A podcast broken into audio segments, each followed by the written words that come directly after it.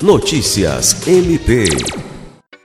O Ministério Público do Estado do Acre, por meio do Centro de Atendimento à Vítima, CAVE, enviou ofício à Polícia Civil do Acre para conhecimento e apuração das declarações do presidente do Sindicato dos Trabalhadores da Construção Civil do Estado do Acre, Demas Assis, em uma rede social. Em tese, ele teria cometido o crime de racismo. A publicação, supostamente realizada pelo sindicalista em seu perfil da rede social, foi acompanhada de uma imagem da vereadora de Rio Branco, Michele Melo, na televisão, durante a participação de um programa de entrevista.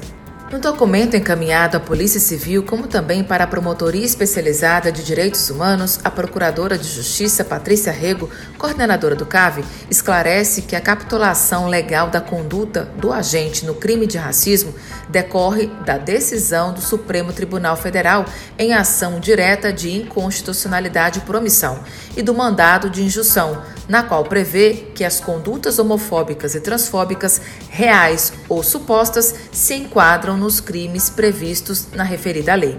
Alice Regina, para a Agência de Notícias do Ministério Público do Estado do Acre.